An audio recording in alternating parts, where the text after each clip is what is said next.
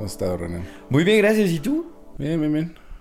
¿Cómo vas a querer que te pongamos aquí así? Ryu, Renan, Shaggy. Ryu. O los tres. No, no, no, no, Sí. no, no, no, Ryu. Ryu. ¿Ya? ¿Jubilaste a los demás? No, Shaggy está reservado para la escritura nada más. Y Renan es como el que no nos gusta. No es el que no nos gusta, pero ese está reservado para asuntos legales. ya que sacarlo es muy complicado, mejor ahí lo dejamos. Ok. Ryu Murillo. Veida. No me quiten el Veida, por Ok, favor. ok. Wow. ¿Cómo has estado en el sentido profesional? En el sentido profesional estoy muy bien. Estoy trabajando otra vez en teatro. Mm. Este, y, y está padre. Hacía desde el 18 que no hacía teatro. Eh, estoy como asistente de dirección. Y desde el 18 fue la última vez que trabajé en teatro. Entonces está, está padre regresar a, a eso. Acaban de estrenar, ¿no?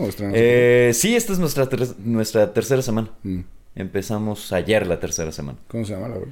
Inteligencia actoral. Ah, sí. Eh, eh, oh. ¿Y qué tal está, güey? ¿Te gusta? ¿Te gusta A mí me gusta, a mí me no? parece, es, es de Flavio González Mello. Eh, no es porque yo trabajo en la obra, pero la, la verdad es que a mí me gusta, me parece una obra muy entretenida. Lo puedo decir porque no la escribí ni la dirigí. Entonces, Sí, sí, sí, no, sí, está sí perfecto. puedo, sí puedo decirlo. Y la has visto un millón de veces. Sí, ya en funciones ya no la veo porque estoy yo atrás, entonces todo lo que está pasando atrás de, de, de escena, que es, que es muchísimo movimiento, yo lo estoy coordinando, entonces las funciones ya no las veo. Pero sí, meten mal un cue de audio, dicen mal algo y atrás así de, güey, ya metieron mal ese pie. Güey, es, de- no, no, qué pedo. Pero este, es muy interesante porque estoy al pendiente de toda la obra, pero no la estoy viendo. Mm, Resulta eso muy divertido. sí, eres como el fontanero de la obra, ¿no? Algo así. que suceda, que, todos, que todo el líquido llegue a donde tiene que llegar. Algo así, algo así. Está chido. Es como ser titiretero.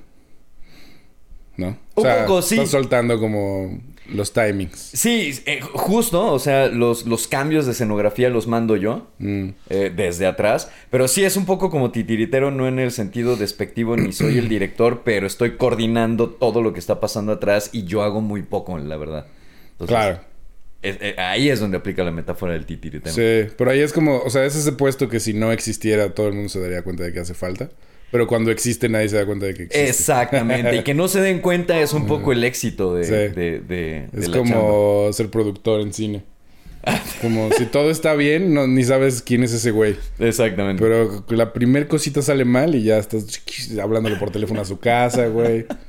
queriendo matar a su familia. Ah, no, no, no, no, no. para no, nada, no, eso nunca pasa. Oye, güey, y este. ¿Y no extrañas el. El set? Un chingo. La verdad es que sí lo extraño un montón. Este. en- eh, con la pandemia me alejé por completo de, de- de los sets. Estoy. eh, o sea, doy clases desde hace muchos años. Mm, Entonces, cuando empezó la pandemia y, y se cancelaron producciones y todo eso, a mí lo que me salvó y me evitó de tener que verme las negras fue que pues, empecé a dar muchas más clases de lo que daba antes. Eh, y terminó la pandemia y yo me quedé enfrascado en las clases. Entonces, ahorita un poco lo estoy soltando. La obra me dio un gran pretexto para, para ir soltando clases. Y entonces ahorita, o sea, el semestre pasado estaba dando clases todos los días. Me iba a Puebla tres Mm, veces a la semana. Ahorita nada más doy- estoy dando clases tres días, ¿no? Entonces, en ¿Ya no cuanto vas se Puebla? termine... ¿Eh? ¿Ya no vas a poder? Sigo yendo Ah. a Puebla. eh, me voy los martes, me quedo a dormir allá y regreso los miércoles. Que antes no podía. Porque, pues, Claro, tenía tenías en que muchas regresar. escuelas Ah. tenía que estar regresando. Eh, pero ahorita, pues, es- o sea, está muy cómodo. Y entonces, en cuanto termine la temporada, voy a tener tres días de trabajo y todo lo demás estoy despejadísimo. Entonces, yo, yo, yo espero poderme regresar, un- eh, no sé qué tan rápido, qué tan lento, pero poderme reincorporar al set. Sí lo extraño un chingo. Sí. La neta, sí lo extraño. Pues estaría chido que te reincorporaras en tu película, ¿no? Ya, sí. Estaría increíble, sí. Estaría ¿Por qué no te reincorporas de una manera elegante? Ah. Elegante, exactamente. Fina. Pues sí, güey, porque todavía ya has reescrito ese guion, ¿no? El de No, Colillas. no, ¿Se le llama? di un- No, eh, Fumando Colillas. colillas. Le di una última reescritura cuando lo leyó Flavio, justamente, Mm. y entonces le di ahí la última, la última reescritura hasta ahora. A ver, pues, pues, paréntesis. ¿Qué notas te dio Flavio? ¿Qué notas me dio Flavio? Eh, Contigo era como muy puntual. Sí, sí, la verdad es que sí, conmigo siempre lo ha sido. Y ahora con este fue mucho más puntual de lo que lo había sido en la tesis, por ejemplo. Mm. Eh, pasa- eran, eran 14 días la historia. Y lo primero que dijo es, no es que sean muchos días, es que es repetitivo que sean tantos días. O sea, ¿para qué quieres tantos días? Y entonces, esa fue la, la- la- esa en realidad fue la nota más importante, Mm. porque en el momento en el que le recorto días a la película, muchas escenas se fueron, naturalmente, pero había otras que había que reacomodar. Y entonces, este, se volvió un juego de Tetris muy importante. Yo no trabajo con escaleta. Eh, no, hay- no para escribir, por lo menos. Pero pues a, a poder hacer ese reajuste, ahora sí re- eh, hice una escaleta de la película y sí ponerte a jugar. de, ok, son cinco días ahora en la película, ¿qué cosas van a pasar en Mm. esos en esos cinco días? Y este y básicamente todas sus notas partieron de ahí. de- son muchos días, son muy repetitivos y entonces pues esto, ¿para qué te sirve esto? Y esto, ¿para qué te sirve? ¿Y para qué quieres esto si ya tienes esto otro? Claro.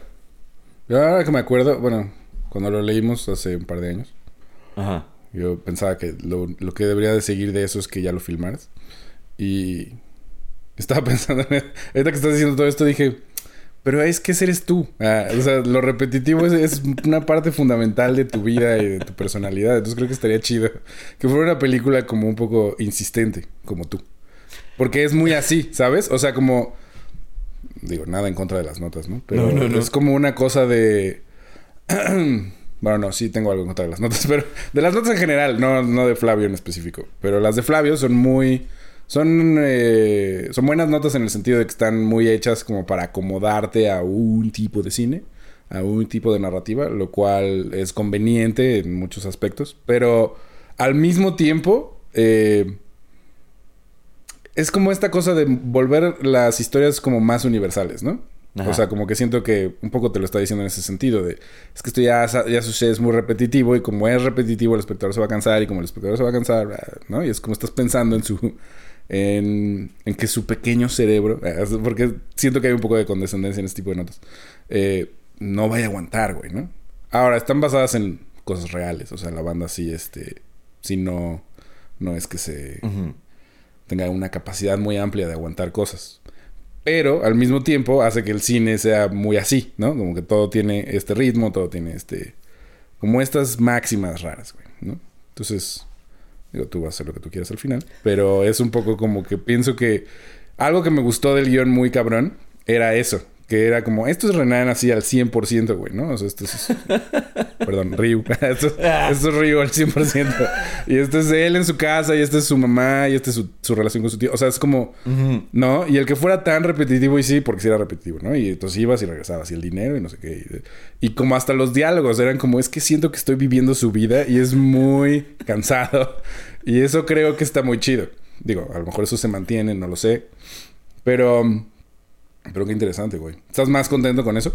La verdad es que sí estoy más contento. Sí quedó una historia mucho más eh, con- concreta en el sentido de, de que ya no hay, y digo ya no hay tanta, porque seguro todavía hay, pero ya no hay tanta paja. Había, había muchas cosas que estaban ahí nada más por acumulación y la verdad es que no estaban, no estaban aportando más que un poco anécdotas personales que a la historia. Sí, era como eh, complaciente. Eso, es lo que me gusta. Ahora eso es lo que aprecio más. Pues eso un poco se fue, no por completo, pero, Claro. pero se fue un poco. Y más bien ahora, porque sí estamos empezando a preparar el, el- el proyecto, lo queremos meter a EFI. Este año no vamos a llegar, pero lo queremos meter a EFI. Y entonces más bien justo esas cosas de repetición que, que sí son muy mías, muy mías de personalidad, no, tan, Sí. no puedo decir que de, de- lo que hago, pero de personalidad. Lo, sí los estoy buscando en, en, en el estilo y entonces que eh, cierto tipo de planos, cierto tipo de movimientos de cámara, ciertas cosas que hace físicamente el personaje, que esas sean las, las, las repetitivas, es decir, incorporarlo a una cosa que pues, ya está estructurada, pero sin hacer paja dentro de esa, Mm. de esa historia, entonces más bien meterlo al estilo de la, de la puesta en escena y de la puesta en cámara. Claro. Muy bien. Este. ¿Has escrito algunas otras cosas? ahorita? Estoy, bueno, escribí, escribí una novela, Ah, nada más. nada más, escribí una novela, ese sí en plena pandemia. En mis Fue tiempos libres. el- eh, hace dos años. Pues algo Entre así. Zooms. Entre Zooms, exactamente. al- al- al- algo así, este... Venía en vacaciones y entonces lo planeé desde, desde, desde enero, lo, lo, lo planeé justo para las vacaciones de verano. Me fui tres semanas a, a, Ah, sí me acuerdo de esto. a una isla en, en Chiapas, una isla que se llama, bueno, no se llama la isla Boca del Cielo, pero está en, en- en Boca del Cielo, Chiapas, en el municipio de Tonalá. Muy bien. Eh, y me fui tres semanas a, a- a escribir. Fue una cosa bien interesante porque el lugar donde me estaba quedando eran unas cabañas, pero pues yo era el único que se estaba hospedando ahí Mm. y las personas más cercanas las tenía a medio kilómetro de, de- de distancia. Entonces sí era yo y mi máquina de escribir. Y le escribí en máquina de escribir no por una cosa hipster ni, ni romántica ni mucho menos, sino porque no sabía en qué condiciones de civilización iba a estar Mm. allá.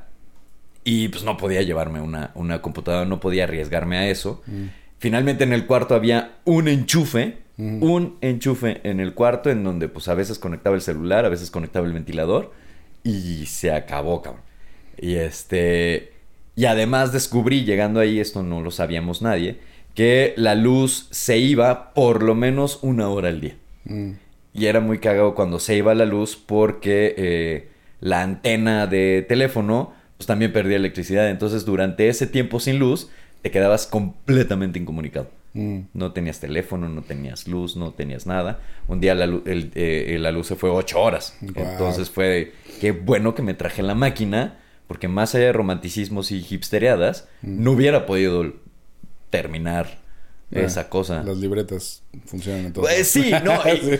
El papel y lápiz sigue y, siendo la y ya en la noche hay muchos insectos allá porque pues es casi una selva. Claro. Entonces en la noche no podía estar trabajando afuera, Mm. pero adentro no tenía un lugar donde poner la máquina y sentarme Mm. y tal. Y entonces pues eso sí lo escribía a mano. Y al día siguiente la- el día lo empezaba transcribiendo lo que estaba en el cuaderno. Eso de transcribir a mí me ha hecho como la vida Sí. entera, güey. Porque Está justo transcribir es como reescribir. De cuando estás escribiendo a mano, sobre todo, es como tu cerebro va muy rápido. Y creo que la mano es lo más rápido que vas a poder lograr. Y este. Y siempre se quedan como cosillas. Y justo cuando lo transcribes te acuerdas de esas cosillas. Y es Ah, como, sí, es, sí, sí, sí. Entonces fue, fue, fue bien padre porque no es que haya dejado de trabajar cuando se caía la noche, porque pues ya Claro. no eran las condiciones, sino que sí trabajaba y a la mañana siguiente no era de, ay, podría estar haciendo otra cosa, porque ahí empezaba ya una chamba de reescritura como es exactamente como lo dices. Sí. Pero sí, no, no, no creo que en estas condiciones y en mis años hubiera podido terminar una novela de 200 páginas toda a mano. O sea, hoy no lo creo. A lo mejor cuando tenía 20 años sí lo hubiera hecho. Chimanota. Shh, de escribir novelas, papi.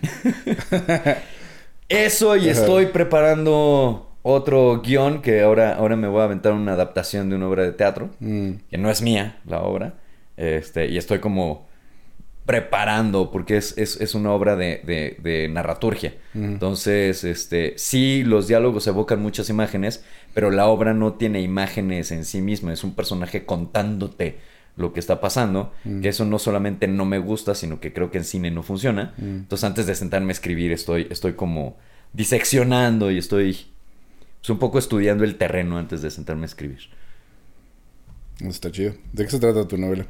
La novela se trata de un tipo, es toda una metáfora de los... No, no me gusta la palabra arte ni artistas, Mm. pero, eh, pe- prefiero decirles creadores porque creo que arte tiene una connotación de calidad o de comunicación Mm. y la creación no, me parece, Mm. ¿no? O sea, no, no calificas la calificación, la, la creación como calificas el arte, ¿no? Bueno o mal arte es de, no, esta es una creación y ahí está. Entonces es, es, es un creador, es toda una metáfora de, de- de- de creadores. Lo que, lo que busca un poco es la industria cinematográfica metaforizarla en, eh, en, en criaturas, ¿no? Y entonces, este, o sea, todos tienen aspectos humanos, pero no, en estricto sentido, no son humanos. Y entonces los escritores son de una raza y los actores son de otra raza y este, los directores productores son de otra raza eh, y hay otros que... eh, y y tiene que ver todo con el mundo de, de cómo bajas un sueño a la realidad, porque finalmente eso es lo que haces cuando creas, ¿no? Tienes un, tienes un sueño, tienes una ensoñación, tienes una fantasía, bueno, ¿cómo la realizo? este, y hay un tipo de criaturas que son incapaces de poder materializar sus fantasías, y pues básicamente es un creador que se descubre que ya no es capaz de poder realizar sus fantasías. Esto es una gran metáfora del bloqueo de autor. este, y, mezclado con una novela de fantasía. Y entonces va a retar al mismísimo Dios de los sueños para decirle, a ver, güey, ¿qué pedo? ¿Por qué no me estás dejando terminar esto que tengo 10 años trabajando? A muy grandes rasgos. De, eso, de eso va. Es así como voy a ir a poner mi queja con, el jefe. Algo así, exactamente, algo así. Así de, güey, déjame terminar, cabrón. estaba bien cerca. Me sonó un poco como a... como a un mundo feliz, no sé por qué. Como a esta cosa de, claro, son como distintas clases. Y acá es un poco así también. Ajá. Digo, son razas, lo cual es peligroso. Ah. Sí, no, bueno, no son razas, más bien son, son, o sea, sí son razas, pero más bien son especies distintas, porque mm. los actores, por ejemplo, se distinguen porque eh, por sus peinados y entonces es como el plumaje de un ave. Tú puedes distinguir a un actor por su plumaje. Si los quieres distraer, les pones un espejo y corres. y los escritores tienen mucho vello facial, por ejemplo, y así distingues a un escritor porque tiene patillas, porque tiene barba. Y tienen animales ahí. exactamente. Mm. y los que son incapaces de bajar sus fantasías a tierra mm. son personas que tienen los ojos muy azules y la piel muy pálida. Mm. Y no es que estén enfermos, no tienen anemia así son. Y pueden ser de padres este, afrodescendientes, pero ellos tienen la piel pálida y los ojos, y los ojos azules. Entonces, ¿Esos quiénes son? Son los que son incapaces de realizar sus fantasías. Pero incapaces, incapaces. o sea, y una fantasía puede ser tan fácil como hoy le voy a echar extracto de vainilla a mi café. O sea, no tienen imaginación. No tienen imaginación. Y Eso suena a una maldición, Exactamente, justamente. y entonces ah, todos estos güeyes trabajan para poderles dar fantasías a estos cabrones que son incapaces de poder generar fantasías. es el público. Ah. Eh, es que el público, exactamente. Estaba pensando que será vivir sin imaginación, güey. Está cabrón. Porque sí creo que todo el mundo tiene. O sea, es como... Puedes no ser inteligente, pero tienes imaginación. Claro, claro. Hasta cierto punto. Entonces, el, primer encuentro entre los protagonistas, ah. ella se, quiere suicidar, pero no puede tomar la decisión porque no puede visualizar el hecho de aventarse de un puente. O sea, ni siquiera eso. Ni siquiera eso. Está atrapada en su completa falta de imaginación. Así es.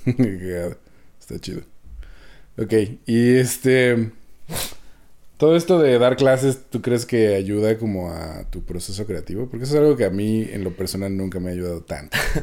no sé si a mi proceso creativo, lo que sí me ha ayudado un montón dar, dar clases es a tener más herramientas. Mm. Eso, eso sí, me ha ayudado muy cabrón. a desarrollar cosas nuevas o...? Sí, y sí creo que escribo diferente... Mm. cuando era estudiante, ahora que soy maestro. Mm. No nada más porque tengo mucha más experiencia, sino porque ya me caen muchos veintes mientras estoy desarrollando lo que estoy escribiendo y decir, güey, se me está yendo este, este pedo que antes lo hubiera ignorado por, claro, claro. por completo, ¿no? Eso viene de leer miles de guiones de esos güeyes. Así es, es, es correcto. Y como realizador he dirigido muy poco después de la escuela, pero sí sí dar clases y, y, además doy clases a primeros semestres y entonces pues doy gramática básica, ejes y todo ese desmadre sí creo que ahora ya no soy tan clavado con, con, con, no te brinques el eje y no hagas esto y no hagas lo otro. Pero ahora tengo mucho más conciencia de lo que estoy haciendo y si voy a romper el eje, soy consciente de que lo hago y más bien ahora busco como una manera de que ese brinco de eje no sea distractor, no parezca un error. Eh, todas las películas tienen brincos de eje si no los notas.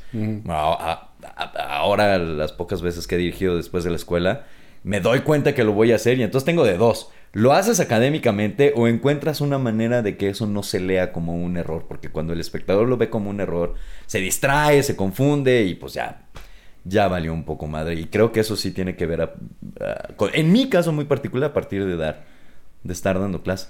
Claro.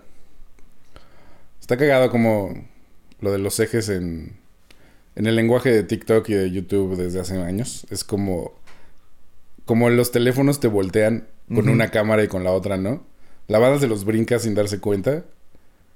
Y pues no, o sea, no es que impida la lectura, ¿no? No. Pero es, es cagado como que va a haber toda una generación de banda que va a haber visto más de esos videos que lo que nosotros vimos la tele o el- las Sí. películas. Y eso yo siento que va a resignificar cómo funcionan esos tipos de reglas, güey. Sí, pero sí creo que tiene que ver con una cosa de claridad, porque a mí me ha pasado, o sea, entiendo el lenguaje de, de TikTok de los güeyes que hacen escenas y que hacen sketches y ese tipo de cosas, ¿no? Entiendo el lenguaje, pero sí hay, sí, sí, sí, vi uno, vi una canadiense, que ella hace a todos los personajes y es como la familia entera, y ella representa a toda su familia, la mamá, la abuela, el hermano chiquito, pero de Como en la repente cena. ¿no? ¿Eh? Como en la cena. Ajá. Y están platicando entre ellos, pero todos están viendo hacia el mismo lado. Mm. Y a mí sí me saca mucho de pedo. O sea, Claro. me sacó ese sketch mucho de pedo porque sí es de... O sea, ¿Dónde entiendo por lo que están diciendo. Más que dónde está quién, Sí. sí se están hablando entre ellos. O sea, porque el diálogo te da a entender que están hablando entre ellos. Pero cuando lo veo, digo, o sea, no estoy entendiendo. Es mucho más radionovela que, que, Mm. que, que visual. Y entonces lo visual un poco les valió madre. Y este. Y es algo en lo que yo no quisiera caer. Porque en el momento en que mi película se resuelva por escucharse. Pues ya no es una película, ¿no? Ya se acerca más a la tele. Puede ser. No lo digo de manera despectiva, lo digo de manera de lenguaje. No, claro, pero... No, sí, o- obviamente a mí también me pasa, pero se me hace cagado que nos pasa porque tenemos esa vida, ¿no? Claro. O sea, si tus referentes son otros, pues, Sí. ¿de dónde, güey, no? Digo, estudias y lo que sea y dices, bueno, puede ser. Pero se me hace, o sea, sí creo que eso va a cambiar como, no las reglas necesariamente de, pues, de los ejes, ¿no? Pero sí como las- el significado de brincártelo, ¿no? Porque el significado de brincarte el eje es muy claro como en general, ¿no? O sea, como necesitas como ser más violento, necesitas hacer un cambio de tiempo, necesitas hacer una elipsis, o sea, hay como muchas cosas que puedes hacer. Puede ser solo estilo, o sea, ¿no? Como claro. que hay... Pero me llama la atención que así involuntariamente suceden cosas todo el tiempo, nada más porque pues, la banda está haciendo un chingo de cosas. Y que eso se vuelva a convertir en estándar, ¿no? O sea, no sabemos qué. No estoy diciendo eso en específico. Ok, correcto, ¿no? vale, Pero sí. es como, ahorita, o sea, quién sabe. Digo, eso lo llevan haciendo mucho tiempo y no, no quiere decir que ya haya cambiado. Pero pues, en 50 años, cuando tú y yo estemos así muertos, probablemente. Yo espero que el lenguaje haya cambiado para entonces. Yo espero, sí, la neta. Eh, sí, porque al mismo tiempo no cambia, ¿no? O sea, las cosas más básicas Ajá. no han cambiado en nada. Sí, sí, sí. que, eh, o sea, Josco era un caso muy chistoso porque Josco te enseñaba el ABC y era Mm. así, pero a Josco le gustaban justamente las películas absurdas y les gustaban las Sí, él no películas filmaba así para nada, No, para sí. nada, güey. ¿No? Entonces, este... Pero se emputaba si tú no hacías Claro, y, y, y- y un poco, o sea, aplico yo una filosofía en clase de decir, pues sí, todas las películas tienen brinco de eje. Ah, Los sketches en, en, en, en, en- en TikTok tienen eso y lo entiendes y lo sabes leer y tal. Pero, pues pa- sí creo que si estás en la escuela es para aprenderlo a hacer y entonces, perdón, lo básico es aprende a hacerlo así y una vez que lo aprendas, sal y haz lo que se te dé la gana. Pero sí creo que, este, sí creo necesario empezar a aprender el vocabulario por las reglas correctas de ortografía para que después puedas escribir hola que hace sin H y con K y con todo Sí. ese tipo de cosas. ¿no? Qué emoción. Sí, güey. O poner qué emoción con K y en una sola y pegado, ¿no? Con H. Sí creo que, te- que, que hay que pasar por un proceso de, de aprender el ABC antes de poder llegar a decir qué emoción. No sé por qué eso me da risa ahora. Antes me da cringe, ahora es muy cagado. Está muy que hermoso. Sí, el vale verga con B grande. Este. Ajá. Además, a mí me gusta el vale verga porque sí, sí le da otra fonética. Sí, ¿eh? eso, eso Sí, es muy cagado, bonito. sí. Como que de morro me da un chingo de hueva ese pedo, ¿no? Como de la B y la B. Y es como, no, no, no. Sí, sí, sí, son diferentes. Sí, Son claramente diferentes. Y me vale verga la vida. Es, es como las tres Bs, güey. Que es como el, el este, como supercito, ¿no? Que hay un supercito que son Ajá, las tres. Bs. Ajá. Mm.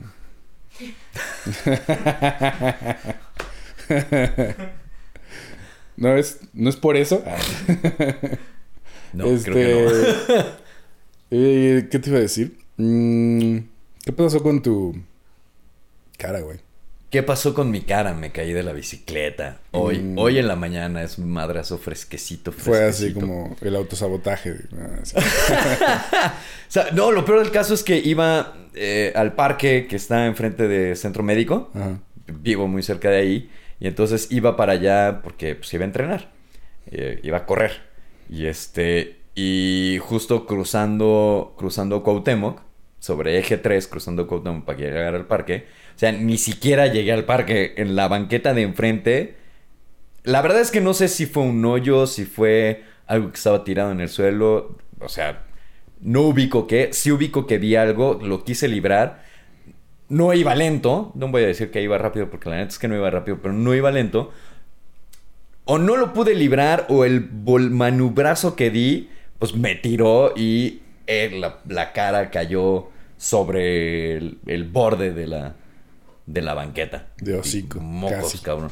Casi, nomás porque giré la cabeza, porque si no, sí me hubiera...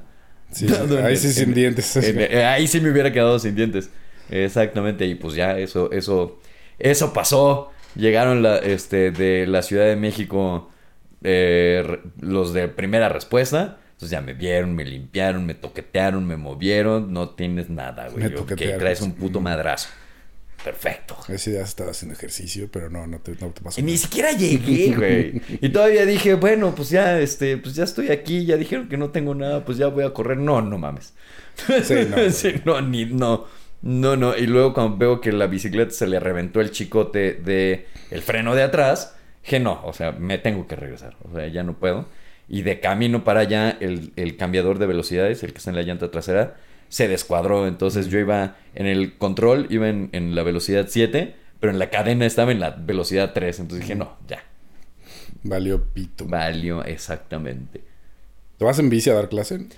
A veces sí, este, o sea, en- a la UNAM me voy en bici. Mm. Y a la UC, que está en la Roma, ya se me queda muy cerquita, me voy en bici también. Tú históricamente siempre te has movido en bici, ¿no? O sea, desde que en la Históricamente, sí, desde que llegué. recuerdo que llegas con tu pantalón arremangado. Ah, sí, es que ahorita me lo tuve que bajar, pero dije, güey, la bicicleta no la voy a agarrar pronto porque pues hay que llevarla al taller. Sí. Pero sí, sí, sí, históricamente desde que llegué a la ciudad hace 22 años. Con la ando- espalda así llena de agua. me- Ajá. Cosas de ciclista. Sí, sí, sí, esas cosas ya no me pasan, ya, ya tengo salpicadera, ya tengo mi bonito impermeable.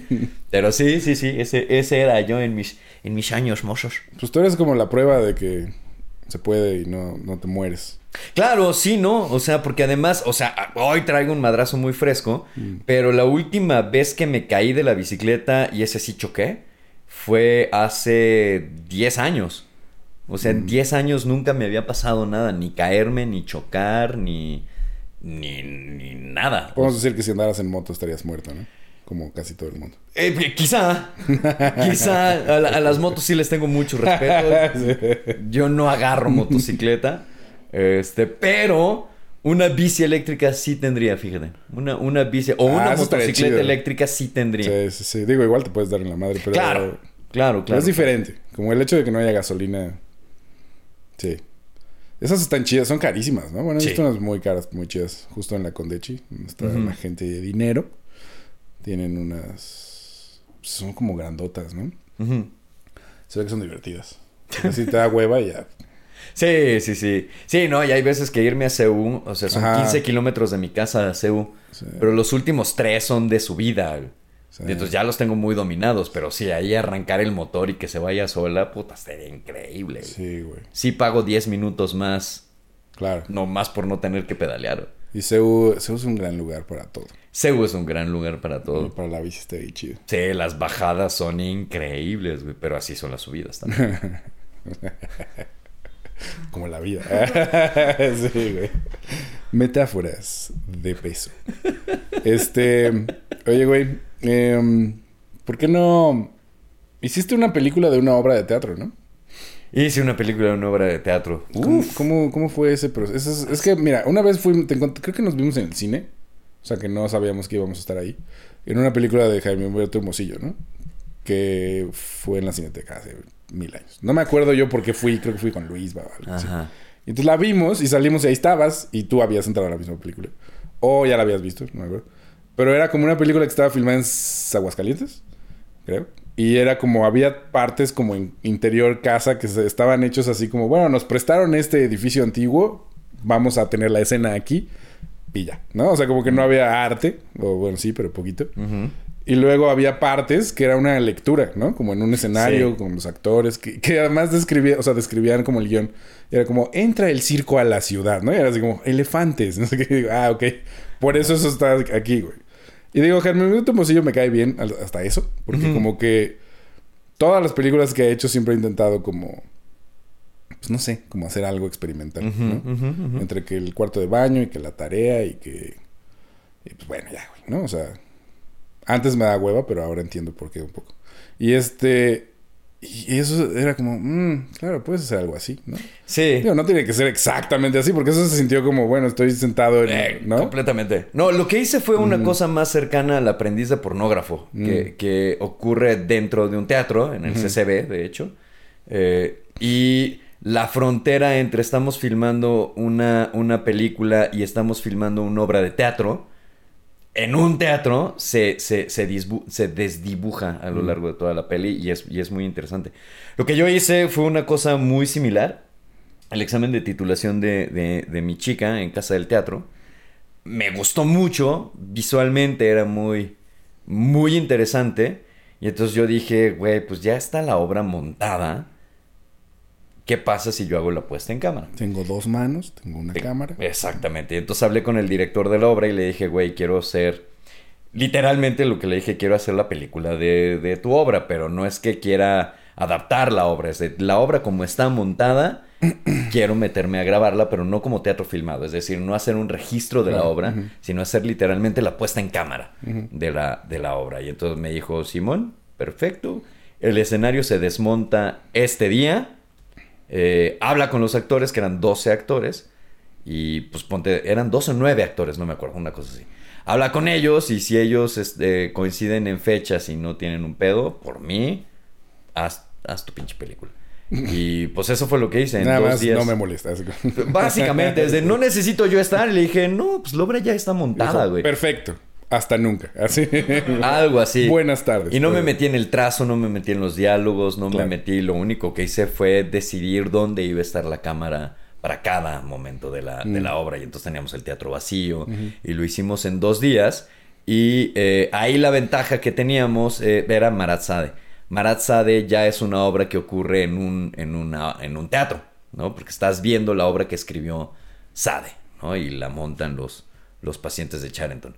Entonces me permitía voltear hacia las butacas y ver las butacas vacías, pero también me permitía, sí hice registro de la obra, también me permitía ir a ese a esa cámara que pues tiene al público en las cabecitas en chiquito y el escenario. Entonces me permitía hacer todos todos esos juegos y lo grabamos en dos días. El pedo que tuvo eso es que el segundo día una de las actrices sí me mandó al carajo y dijo, yo no voy a ir, que era una era parte del coro. Y se dijo, yo la neta es que no. Y entonces sus diálogos se los repartieron entre sus compañeras. Y el pedo fue que eh, fue un rodaje muy caótico porque éramos cuatro personas. Eh, Éramos dos personas usando la cámara. Lo hicimos a dos cámaras. Una persona con el micrófono, que estuvo grabada de la chingada, o sea, no se escucha nada, no es culpa de ella, no era cineasta, llegó a echarme el paro. Y una persona que nos estaba echando la mano en producción. Éramos literalmente cuatro personas. Eh, y entonces cuando quise editar ese material, hace, hace 10 años, no tenía yo verdadera experiencia trabajando en, en un workflow de multicámara en, en, en, Premiere. Este, y se volvió muy difícil el proceso de editarlo. Y muy pronto me di cuenta que pues el audio en realidad no servía, no servía el audio de la cámara, no servía el audio que grabaron, no servía nada de audio.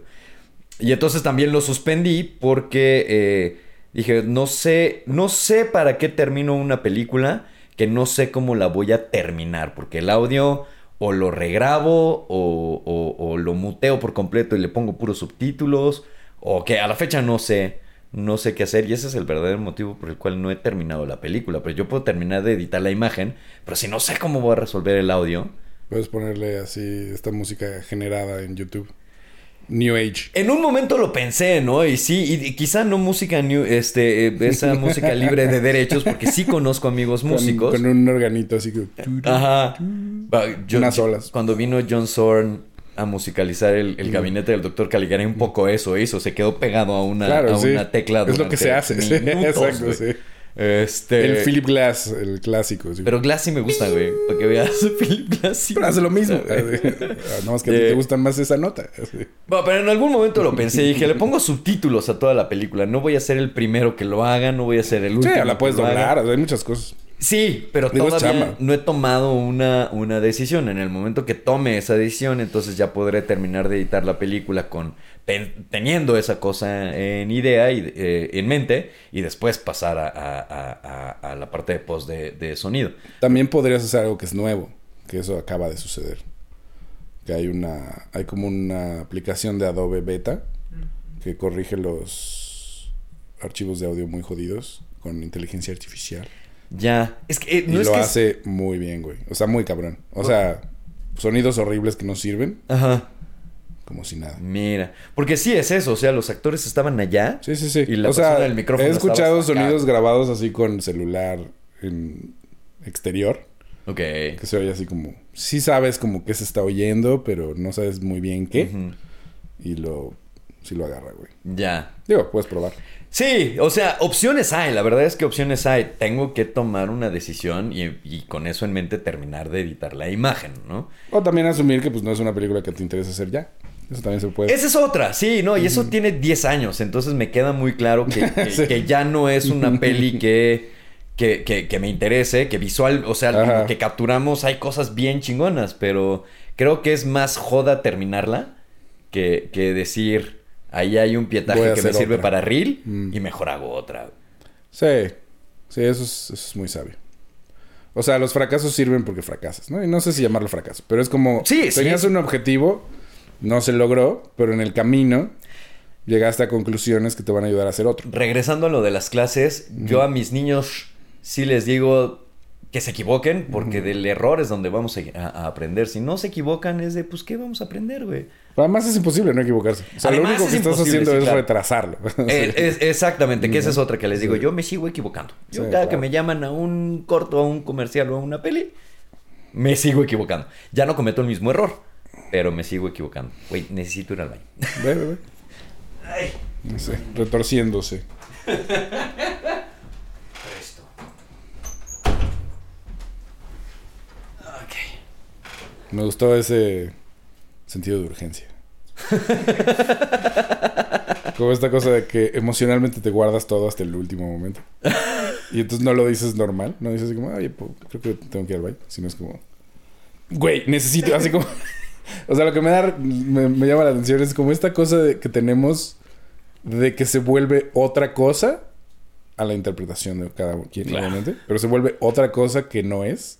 Porque entonces podría ser interpretado así como... Yo no te estoy dejando ir al baño. Y es como que dices, güey, ya, ya, necesito que me dejes ir al baño, ¿no? Y es como, eso nunca pasó. Sí, no. Pero con esa frase, luego es como cuando, no sé, te- tu novia o quien sea hace algo que te molesta y no le dices y no le dices y no le dices. Cuando le dices, le dices así como, ya estoy hasta la madre, ¿no? Y es como, güey. sí, yo pensé que te caía bien. Sí, no, no, más bien era, era, era, era yo el que no se dejaba ir, ir al baño. Mientras más viejo me hago. O sea, sigo tomando coca. Tomo mucho menos coca. de ¿Ya no fumas, lo ¿verdad, hacía. güey? ¿O sigues? Eh, sí, regresé a fumar, pero estoy fumando una cajetilla a la semana. Estoy fumando muy poco. Antes, cuando dejé de fumar, dejé de fumar cinco años. Mm. Y, y en, o sea, cuando dejé de fumar me estaba chingando casi una cajetilla diaria. Sí, sí, sí. ¿Por qué no puedes dejarlo, güey? No, lo, lo dejé cinco años, Sí, pero ¿por qué el no año pasado... Definitivamente. El año pasado estuve en una, estuve en una peli. Eh, estuve haciendo making of. Este. Y eran llamados muy extraños para mí. Y me dio un ataque de ansiedad en el, eh, en el rodaje. El tema de la película me pegó muy cerca. Básicamente es un cineasta en pandemia que eh, está deprimido y que tiene siglos que no filma una película. Mm. Y entonces, puta, a, a mí me pegó muy de cerca. Esto, el- esto es sobre mí. ah. pues no es sobre mí, pero este, y después tiene la visita de un personaje eh, que no sabemos cómo llega Ahí íbamos descubriendo, básicamente la película se trata de ir descubriendo quién es esta mujer que llega Mm. a la casa ¿Cómo se llama? de este güey. La película se llama Póstumo, Mm. de Lucía Carreras, que ahorita está en postproducción, entonces por eso tampoco quiero decir mucho para no spoilearla. Este, pero básicamente es eso. eh, Adrián Ladrón hace a un cineasta que está en depresión y que pues hace mucho que no filma. Y este, y de hecho la película empieza con él queriéndose suicidar. Yo nunca he tenido deseos suicidas. Nunca, no es cierto, porque sí, hace como 20 años. Mm. Este, pero hace, Recientemente, sí. no recientemente, pues, y no de manera... Y no recurrió esa vez, ¿no? Eh, fue antes de irme a Barcelona, que ya no me conocía. Este era yo muy, muy, muy, muy gordo. Entonces mi deseo suicida era dejarme morir. No matarme, sino dejarme morir. Eh, Y me pegó la peli y pues me dio un ataque de ansiedad y ahí es donde regresé a fumar. Entonces en realidad tengo un año Mm. fumando otra vez. Que no es mucho. Este, o sea, no es mucho comparado con que dejé de fumar cinco años. Eh, pero de cuando empecé, cuando regresé a fumar ahora, sí le he ido bajando. Entonces sí estoy muy convencido de que cuando termine la temporada de la obra, sí puedo dejarlo. O sea, sí estoy convencido de que puedo ¿Cuánto dejarlo. tiene que empezaste a fumar? ¿Eh? ¿Cuándo empezaste a fumar? En febrero del año pasado. No, no, no, en la vida. Ah, en la vida, a los 15 años empecé a fumar. Fumé sea, de los 15 a los 35, 34, 20 años. 36. En el esquema grande de las cosas, sí, sí. Si ya te murieras de fumar, pues sería como más predecible, Ajá. ¿no? Digo, lo digo porque todos fumamos un chingo, ¿no? Es como una cosa generacional. O sea, yo Sí. dejé de fumar hace como 8 años y fumé 25 años, pero así. Empecé a los 13. Sí, sí. Y es como todo, todo el mundo que topas de nuestra generación para arriba, pues todos fumaban, ¿no? Era súper normal.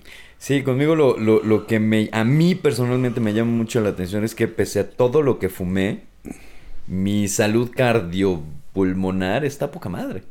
Sí, pero eso no es el único problema que genera. No, fumar, claro, no, claro que no. Y está poca madre porque andas en bici y haces ejercicio, lo cual está bien. ¿No? Pero Sí. hay otras como cuántas sustancias. Sí, no, sí, claro. Sí. Sí. No, digo. ¿No hay cáncer en tu familia? Eh, sí, sí lo hay. Eh, Hay en todas, ¿no? Es como, güey, ¿quién, ¿qué familia está libre de cáncer? Sí, claro, sí.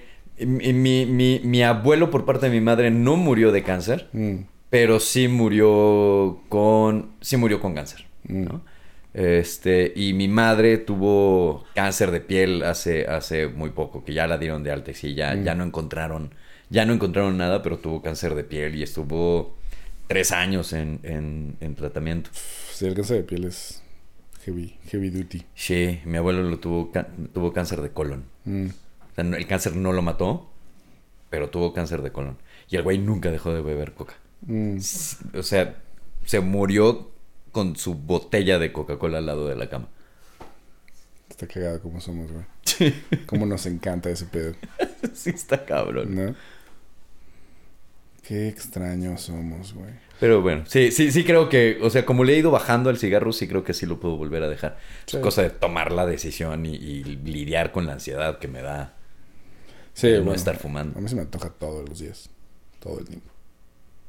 Como- A mí, a mí fue muy chistoso cuando, cuando lo dejé. Dije, este es mi último, lo apagué y no se me volvió a antojar. Hasta ahora en febrero del año pasado que me dio el ataque de ansiedad. Y dije, "Eh, eh", y todo el mundo fumaba. Y entonces, ¿te puedes robar un cigarro? Sí, así que, ¿Te puedo robar un cigarro? ¿Te puedo robar un cigarro? Y después de una semana de estar robando cigarros, ya de plano me fui a Oxxo y me compré una cajetilla. Sí, Dije, ya, o sea, ¿para qué me hago pendejo, güey? qué extraño. No, sí, te entiendo. Creo que es como, o sea, el que yo lo extrañe, justo es lo que hace que no fume. O sea, como el que estoy pensando todo el tiempo en que tengo ganas de fumar y luego me acuerdo de todo lo demás. O sea, como ya fumaste de 25 años. Acuérdate de esas veces que te sentiste de la verga, las Sí. cosas de cigarros, subir las escaleras, lo que sea. Y es como, ah, sí. Y ya. Sí, y ahora, eh, o sea, creo que, que, que las nuevas leyes antitabaco están muy culeras, pero este, pero a mí sí, o sea, estas, esta semana sí me ha ayudado a disminuir mucho el consumo. Que el porque, que sea pues, tan como- complicado. Porque se vuelve muy complicado. O sea, de entrada, en, en, en mi casa, este, mi chica dejó de fumar Y entonces cuando yo regresé a fumar, eh, sí me dijo, ok, no tengo un poco con que fumes, nomás no fumes en la casa. a la verga. Va, güey. Y entonces, este, pues estar en la compu y la chingada decir, ay, se me antoja un cigarro. Tienes de dos. O no fumas, o paras lo que estás haciendo y te sales al pasillo a fumar, ¿no? Entonces, sí creo que están muy culeras esas leyes. Pero llevándolo al microuniverso de mi casa. Esto a decir así como las leyes no están en tu casa. Eso es, eso, Sí, no, es la ley. eso, llevándolo a es tu ese morra. microuniverso, sí me ha ayudado a disminuir de manera muy importante mi consumo. O a poner una oficina en, la, en el pasillo. Sí, estaría bien. Voy a sacar mi... Si sacas tu... Güey, ahí está. No, güey. Sacas tu escritorio, tu Fuera de máquina de, desmadre, escribir. una vez sí consideré hacerme una oficina en casa de mi madre, güey. Por eso. Pues en parte, güey. En parte. Y dije, no. ¿qué estás diciendo, güey? Te la pasaste muy mal los últimos años ahí, Nel. No regreses, güey. No regreses. Sí, no, no regreses. Pero ah, lo que es cierto es que pues, ya si no vives... No, pero no regreses. ¿Qué estoy diciendo? No, Sí, no, no, no, no, no. Escapa. Ya escapaste. Sí, sí, lo logramos. No mames, después de tantos años. ¿Sigue viviendo ahí? No, mi madre tiene ya como seis años viviendo en Tuxtla. Ah, sí, es cierto. Pero Ernesto sigue viviendo ahí. Ernesto. Esa casa es- está muy crazy, güey. Está chida. Es una casa muy cinematográfica. Lo es. La neta es que sí lo es. Sí, ahí sí deberías de filmar esa película. Sí, por supuesto. De hecho, la, la casa del protagonista es esa casa. Sí, sí. defini- O sea, no puedo ver otra casa en, en mi cabeza que no Ujú. sea esa. Me acuerdo mucho de la del olor, de la distribución, del polvo, de las cosas. ¿Sabes qué es lo que me gusta un chingo de filmar como en lugares así? O sea, en lugares que ya están así. O sea, como que más bien encuentras un lugar. ¿no? En vez de decorarlo. Luego no me gusta mucho como en México hacen ese- es- esa operación de decorar cosas. Ajá, sí, sí. Como que le quitan el... No sé. No sé si es que hacen más comerciales que películas o si es como una cosa de cosmovisión. No tengo idea. Pero cuando llegas a una casa habitada con ciertos, con ciertos hábitos, con ciertas costumbres, eso como que no lo puedes mejorar, güey, ¿no? O sea, como... Definitivo, sí, claro. Eso es absolutamente cierto. Bueno, ahora en, en, en, en Póstumo se rentó una casa para filmar ahí. Y supongo que es una casa que se renta porque estaba completamente vacía o es una casa que se renta para filmaciones, quiero decir. Pero lo que hicieron fue, como la película ocurre en un departamento, la parte de abajo la modificaron por completo. Le crearon paredes y le crearon ventanas que no existían y... O sea, lo modificaron por completo y en el piso de arriba eran las oficinas de producción. Entonces res- resultaba muy conveniente rentar una casa entera para solamente filmar en la sala y el comedor. Claro. Era muy conveniente. Eh, y sí está cabrón, la directora de arte de esa peli, Lucía Barba, Mm. sí la decoró de tal manera que, o sea, si tú entrabas y perdías de vista que afuera estabas entrando a una casa, sí estabas entrando al departamento de una persona. O sea, la ambientación, a ver cómo termina en, en la peli, ¿no? Pero estar allá adentro, sí comprabas perfectamente que era el desmadre de un güey que tiene años viviendo en, en depresión. No parecía, no parecía set. Ya. A ver cómo quedó ya en cámara, pero estando ahí en medio, a mí me impresionó mucho porque yo, como fui de making of, grabé desde los carpinteros levantando las nuevas paredes Claro. hasta el último día de rodaje. O sea, sí era muy cabrón que yo sabía que esa pared era falsa, que la construyeron ahí. Y sí decía, güey, este es un departamento de un güey que está hecho un desmadre. güey. Sí Está estaba súper bien ambientado. güey. Sí. Sí, Era- la ambientación cuando está bien está muy bien. Pero es como... Es difícil, ¿no? Lograr eso. Ahora que, que estrenaron Rachas Rotas, vimos el... El primer set al que llegan es como un lugar así hecho un desmadre, ¿no? Como lleno de basura. Y es, es como... O sea, pues no había nada ahí, güey, ¿no? O sea, está- es un lugar abandonado, pues. Había caca y un panal de abejas. Y como grafitis. Y pues ya le metieron un chingo de cosas. Y justo sí parecía como un lugar donde pues, la gente fue a tirar todo como taller mecánico, ya sabes. Como si ahí al cuarto de las cosas. Y estos güeyes ordenando. Y sí, sí, como que es sutil lograr que parezca que alguien vive ahí, ¿no? Y es muy tentador, creo que cuando estás haciendo películas, que todo se vea chido. O sea, como. No, sé cómo explicarlo, como. Como que nuestros referentes luego son muy específicos y la película no los necesita, ¿no? O sea, como todo el mundo quiere hacer cosas como Wes Anderson, pero pues casi nadie las hace realmente, Ujú. ¿no? Entonces, como cuando empiezas a iluminar de esa manera y a poner los sets de esa manera y la película en realidad es otro tono, es otra cosa, es, es- es raro. Y bueno, qué chido que se quedó bien. Ahora hay que verla. Ahora hay que verla, exactamente. ¿Sabes si va a tener distribución y así? Oficial. pues, no la han ¿O apenas terminado. es festivales y eso. Digo, cuando la acabe. Yo creo que su primera salida es, es festivales, porque si es una... Creo que va a ser, yo no sé nada de ventas ni, ni de distribución, pero creo que va a ser una peli difícil de vender porque son dos personajes en 24 horas encerrados en un departamento. Mm. Y esa es toda la película. Entonces, eh, sí creo que va a ser una peli difícil de... Así no es la de- otra, la de Michelle de- Rowe, de- que ella escribió también, ¿no? ¿Cómo, La coescribió, sí, es una cosa así. ¿Cómo se llamaba? Año- año bisiesto. Ah, sí. Es, o sea, estilísticamente. Bueno, estilísticamente en realización. No, ni siquiera en realización, no sé cómo decirlo. Y sí, no lo quiero decir mal porque si no, Lucía Carreras me, me- me va, me va a desheredar. Este, pero es, es o sea, va, va en esa onda un personaje metido en, en- un departamento, nada más aquí son dos. Eh, dos todo el tiempo, porque en Año Bisiesto Mónica del Carmen no está sola la mayoría de la Mm. película. Y aquí son dos los personajes que están Mm. juntos todo el tiempo y son 24 horas. La película empieza amaneciendo y este pasa, no es cierto, atardeciendo, pasa toda la noche y cuando amanece o a mediodía, este, se termina la, la peli, ¿no? Son 24 o 12 horas de historia. Una cosa así. Año bisiesto es más tiempo porque hay un calendario que lo van marcando y, y tal. Pero sí, va, va, va, va por ahí. Entonces, sí, su primera salida definitivamente son, son festivales. Pero ahorita no tiene nada porque no, no la han acabado de postproducir. Eh, se filmó en febrero del año pasado y por problemas de papeles y, y burocracias y requisitos no sacaron, no les dieron más bien el EFI para postproducción. Entonces pues hasta que no les den el varo de postproducción, la peli ya está editada. Le falta eh, diseño sonoro, le falta, le falta todo el proceso, nada más está cortado. Ya. Y pues tiene un año esperando. Son, son tragedias que duran dos, tres, cuatro, cinco años. Pues así es el proceso de hacer de ese tipo de cine, ¿no? Exactamente. Oficial. Oye, de tus alumnos hay alguien que creas que estaba pensando en que cuando estábamos en la escuela, ¿no? Así como nos veíamos entre nosotros y decíamos como, ah, sí, este güey es un inútil, pero este güey, este güey tiene algo. ah". Y luego pasaban unos años y decías, ah, no, era al revés. Era al revés. Sí. Y luego pasan más años y dices, no importa. sí, nada de esto importó. Eh, entonces, ahorita que estás como, bueno, has visto cuántas generaciones llevas dándoles, creo, como 10. Seis años. No, seis. Ok. Si llevas seis años, y no solo del puerc, ¿no? Sino también como de las escuelas en las que das clases. Eh, ¿No ha- has visto como alguien que resalte que digas así como, oh, no mames"? O sea, como, digo, no sé tú qué hayas pensado en ese momento, pero cuando tuvimos nuestra evaluación de ficción 1 y vimos el corto de Shul, yo sí, yo sí me sorprendí muy cabrón y dije así como, ese güey está muy cabrón, ¿no?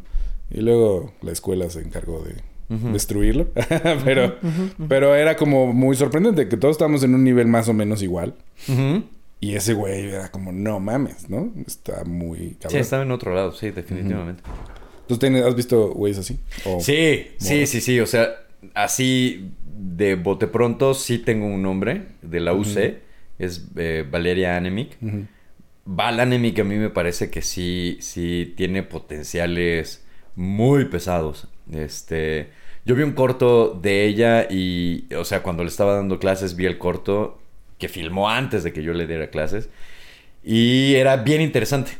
Este, era, era un documental de pandemia, pero, o sea, del encierro y todo eso, pero no era el clásico documental de estoy encerrada y tal, sino lo que estaba recreando era, era, pues no recreando porque estaba ahí, era la relación con su madre, que vive en Cancún, mientras ella estaba aquí en la Ciudad de México, con subtítulos. Eh, pero la imagen, todo estaba jugando un juego de retórica de relacionar la imagen con lo que estaba pasando en el subtítulo. Mm. Y entonces no estaba ilustrando lo que se estaba diciendo, ni nada más estaba retratando su casa en el encierro, sino que a partir de lo que se estaba diciendo, cobraba significado lo que estabas, lo que estabas viendo. Mm. Y eso me pareció interesantísimo. Después yo le di clase de guion y el guion que trabajó en mi clase me gustó un chingo y le dije, güey, yo tengo que ser el asistente de dirección de tu peli. Mm. Acá luego, luego. Porque no la voy a, no, no me vas a dejar que yo la dirija, pero yo quiero trabajar en esa película. Y no haría otra cosa que no fuera asistencia de dirección. ¿no? Huevo, así de. Como claramente esto no tiene ninguna implicación ética. Este, y hizo un par de cosas después que son bien interesantes. Y este, y justo el último documental de, de, de David Castañón, el de Mm. Quemada, Ujú. ella hizo la postproducción de, de audio. Entonces, aparentemente es una chava que puede moverse en muchos ámbitos. Y, y donde esté, creo que sobresale mucho más como directora que en todo lo demás. Pero la neta es que, es que a mí, eh, o sea, yo veo las cosas que, hace- que hace y digo, güey, esta niña, esta niña puede llegar a vuelos muy altos. Qué chido. La neta, sí. Y hay un par más en las otras escuelas, pero no los tengo tan presentes como esta niña, porque, o sea, sí, sí me dio con tubo cuando, cuando la conocí. Sí fue de, wow. Lo que te iba a decir, si quieres no digas su nombre para que no eres susceptible, ¿no? De- No, sí. Y otra chava. sí. Y otra chava de, de la UC también que me gusta tanto cómo trabaja que para un proyecto de teatro que estoy preparando, la llamé como asistente de dirección. Mm. O sea, así de me, me gusta su trabajo. Y estuvo, y no sé haciendo qué, pero estuvo ahora en la ópera prima de, de Gabriel Herrera. Del hermoso. Gabriel Herrera, el hermoso. Gabriel Herrera Hermoso. No sé qué hizo, pero estuvo ahí en la ópera prima. Pero tú le llamaste de esta dirección en qué? En teatro. Nah, ok. ok. Teatro. Ah, hiciste una obra, ¿no? Pues o ibas hecho- a hacer una. No, pero hace poco. Ah, sí, la íbamos, la íbamos a estrenar este año, pero la metimos a EFI y por una pendejada no nos dieron el EFI. Pues es una obra de Virulo. Ah, la de Virulo. La de, la de Virulo. Es un musical cubano. Y nos frenaron, o sea, nos votaron porque metí el permiso de Virulo. O sea, sí metí, o sea, todo era legal. Sí tenía yo mi carta de Virulo diciendo, autorizo a este güey que use mi texto y no sé qué, la chingada, bla, bla, bla, bla, bla. Hicimos una adaptación. eh, cambié un personaje y cambié ciertas palabras. Entonces hicimos una adaptación y registramos la adaptación. Y entonces metimos el certificado de indautor de la adaptación. El pedo nos la hicieron porque no metimos certificado de, de registro de autor de la obra original. Nada más metimos el permiso de montaje. Pero no metimos. O sea, Mm. metimos la sesión de derechos, pero no metimos el registro de, de, de, de derechos de autor. Y entonces por eso nos. Por eso nos batearon. En ese proceso hay un momento en el que te dicen, ¿no? O sea, te- que te hablan y te dicen, oye, te faltan estas madres, tienes hasta tal día. Sí y no, porque no todas las convocatorias ocurren igual. O sea, Mm. IMCINE, no sé si ahora lo haga, pero IMCINE, Sí, IMCINE hace eso. hace 10 años lo hacía. Mm. Sí te decía, tienes este pedo, tienes tantos días para presentarlo. EFI no lo hace. Mm. EFI, ya lo metiste, ya lo metiste, güey. Si te faltó un papel, si te, algo está mal, si vas para atrás, ¿Y cabrón. te dicen al final? Sí, o sea, lo primero salen los resultados y si no estás en la lista de resultados, evidentemente no estás aprobado. Y se tardan un rato en mandarte tu dictamen, pero sí te mandan una carta que es así, tres páginas de choro legal, Mm. para que al final te digan Te en un una- párrafo Mm. por qué te batearon. ¿no? Y entonces nos batearon por, por, los, por los derechos originales de la obra. Bueno, y- O sea, todo... Mira, es muy claro que toda esta manera de hacer cine como a través del Estado, para mí no funciona. Pero Ujú. no funciona na- nada más por estos pedos, ¿no? O sea, porque burocráticamente es una pesadilla y porque eso excluye a un chingo de gente de entrada. Sino también es porque claramente tienen como una especie de agenda como discursiva eh, que no comparto. Ah, pero más que no comparta, que siento que si es el Estado, pues eso es justo lo que no debería existir. Independientemente de eso. ¿Cómo, eh, o sea, tú, si tienes una varita mágica de Renan, con esos bigotes de mago, ¿cómo podrías arreglar el cine mexicano? O sea, ¿qué es lo que tú crees que le hace falta, güey? Es que hace muy poco yo estaba muy de acuerdo contigo. Eh, y, y- y tomé, estuve en el taller Alejandro Galindo, que lo coordinaba Leñero. Y cada semana, o sea, eran dos sesiones a la semana, una sesión trabajabas con Leñero y la otra sesión te ponían películas y después te llevaban al, al guionista de la película. Y era bien interesante. Pero en una de esas tuvimos a el, el de la calle, que se me acaba de ir el nombre del director. Ah, Tort. Ajá. Este, Gerardo Tort. Gerardo Tort. Y era muy cagado cómo hablaba de cómo se hizo la película, cómo se levantó y un poco de sus, de sus proyectos y tal. Y los viejos directores, digo Tort no porque sea viejo, pues, sino esa generación de directores, terminaban su speech siempre diciendo, y a ver cómo nos va este sexenio, y a ver cómo nos va este, y a ver con este IMCINE y este presidente, a ver cómo nos va. Y eso a mí, que pues yo tenía en ese entonces 30 años, una cosa así, me cagaba escuchar esas cosas. Porque sí, de puta, ¿por qué voy a depender de quién esté en la silla para, para, para que se apruebe mi proyecto o no? Eh, no es que sea, o sea, para nada me considero white chican y nadie me lo ha dicho afortunadamente, pero sí vengo de un círculo muy privilegiado en Cuernavaca, ¿no? Eh, eh, que allá veía puro cine gringo porque los cineclubes estaban en el centro de la ciudad y yo vivía hacia Cuautla. Entonces, ir, ir, al, ir al museo eh, Beutler y, y al cine Morelos y al cine Palma, para mí era muy complicado en ese, en ese entonces. Entonces, pues yo crecí viendo las producciones gringas y yo sí decía, güey, ¿por qué no podemos? O sea, los gringos no necesitan dinero del Estado para producir sus películas, ¿por qué chingados nosotros sí? Pero hace muy poco cambió mi, mi visión de las cosas porque en México no tenemos un sistema de estudio como lo tiene Estados Unidos. Y no estoy diciendo que si lo tuviéramos funcionaría mejor, funcionaría diferente. Eh, sí hoy creo que el problema de hacer películas que no tengan apoyo del Estado es, es, es que, sospecho, porque no voy a decir que, que, que te pasó, pero sospecho un poco lo que le pasó a diciembre. La salida, ahí viene el pedo, ¿no? Y entonces sí hubo una época en la que se produjeron 200 películas en este país, pero se estrenaron 50. Porque, pues sí, vale, terminas la peli y luego, güey. Pues eso pasó el año pasado. Con menos todavía. Bien, exactamente. Justo, justo. Y entonces, Pero, um, sí, ajá. hoy no es que diga, sí, a huevo, tenemos que aplicar a EFI. Y si no aplicas a EFI, mejor no hagas nada. No, por supuesto que no. Pero, pero sí, más bien, era yo muy ingenuo en esa época. Era muy idealista. Y entonces, más bien, hoy digo, si no estoy como diseñando una estrategia holística de qué es lo que va a pasar con mi, con mi, con mi, con mi producto audiovisual, este, agarrar y filmar con tus cuates está poca madre porque lo hice una vez, que es cuando grabé la obra de teatro, pero pues después, ¿qué haces con eso, güey? Bueno, tienes que acabarla primero. Claro, la Sí. acabas, por supuesto. Podemos empezar por ahí. Venga, Este- la acabas y no necesitas recursos del Es Estado, que- pero para sacarla, güey. Creo que ahí hay una trampa, que es como... Aunque tengas el apoyo del Estado, nadie la va a ver. Esa es la trampa. O sea, Ajá. Las películas que se distribuyen en México son muy pocas. Ajá. Y cuando se distribuyen muy cabrón, se distribuyen dos semanas. Y las ve la misma banda que ve la anterior, porque además son el mismo tipo de películas.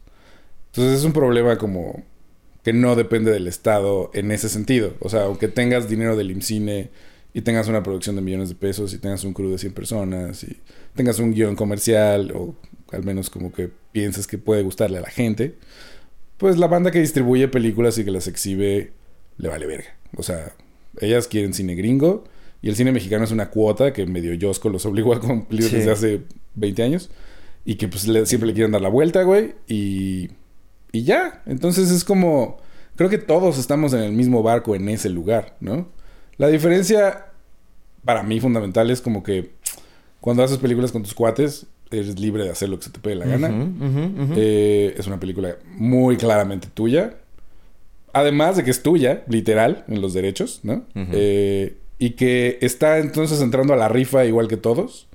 Es otro tipo de cine, tiene otro mercado, lo que tú quieras.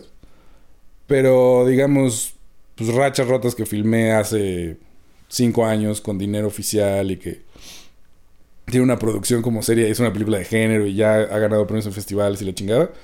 A lo mejor la distribuyen, no lo sé, güey, pero pues ya pasaron eh, cinco años, güey, ¿no? Y van a pasar otros dos. Entonces es como... El punto es que para entrar a la rifa tienes que hacerla, Ajá. ¿no? Y que entonces como tú la quieres hacer está bien, Pero entrar a la rifa con el Estado, pues implica una serie de limitaciones de todos tipos, ¿no? O sea, desde que tienes que tener una serie de contactos importantes y que tienes que tener un cierto tipo de historia y si eres blanco de Cuernavaca, a lo mejor ahorita no es tu mejor momento. ¿No? No lo sé. o sea, y está bien, entonces supongo, güey, ¿no? O sea, el Estado pues, es un desmadre en general. Pero también la banda que está como muy ahí, que curiosamente son blancos también, pues es como... Porque tampoco puedes decir que veas a las personas que hacen cine oficial, o sea, que están apoyadas por el cine, y decir como, wow, esto es un... Esto es muy diverso, ¿no? Porque pues no es tan diverso tampoco. Sí, no, y, y, discursivamente menos, y el punto de vista es como bastante de la misma clase social, salvo algunas excepciones, ¿no? Entonces, como que.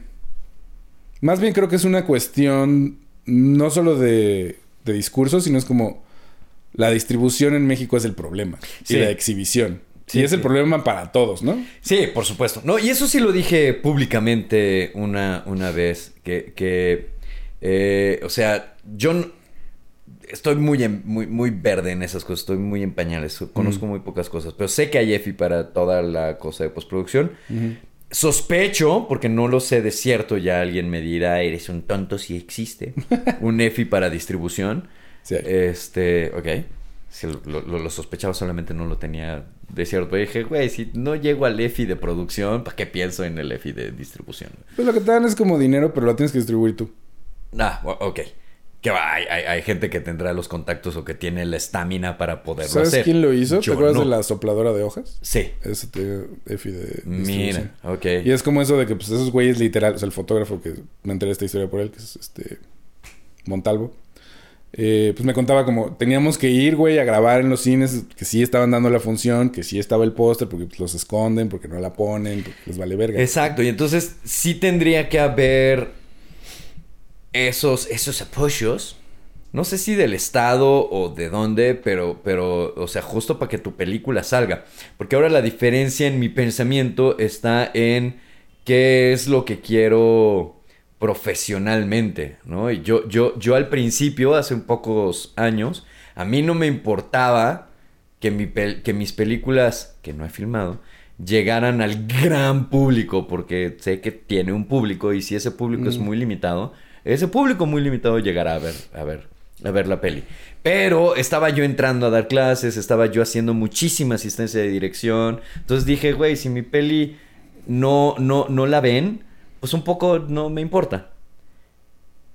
Hoy sí tengo cambiado ese cassette, o sea, hoy sí, no es que pretenda vivir de dirigir, ¿no? Este, no soy tan idealista, pero, pero sí, hoy sí creo que pues, si te vas a meter la joda de dirigir una peli, pues por lo menos que, puedas, mientras la estás postproduciendo, pues que puedas vivir un poco decentemente gracias a esa cosa que filmaste, ¿no? Y entonces ya tiene que ver a... Eh, eh, eh, claro que es cierto que puedes vivir del cine. Yo tengo seis años viviendo del cine, pero tengo seis años de vivir del cine dando clase, haciendo sonido y haciendo asistencia de dirección, ¿no? Me encantaría poder vivir de hacer cine, de dirigir, aunque sea como maquila. Es de me contrataron para hacer un comercial, va, güey. Me contrataron para hacer un. Y contratado, güey. Para hacer un capítulo en una serie, va, güey. Este. Hoy sí ese es mi, mi. También tiene mucho que ver con mi edad. Pero hoy, hoy, hoy, hoy sí mi, mi, mi cassette va más hacia ese hacia ese lado y no nada más de filmar porque necesito expresarme y necesito sacarlo de mi pecho, sino porque pues tengo una hipoteca y tres gatos que pagar y mantener, ¿no? claro, totalmente.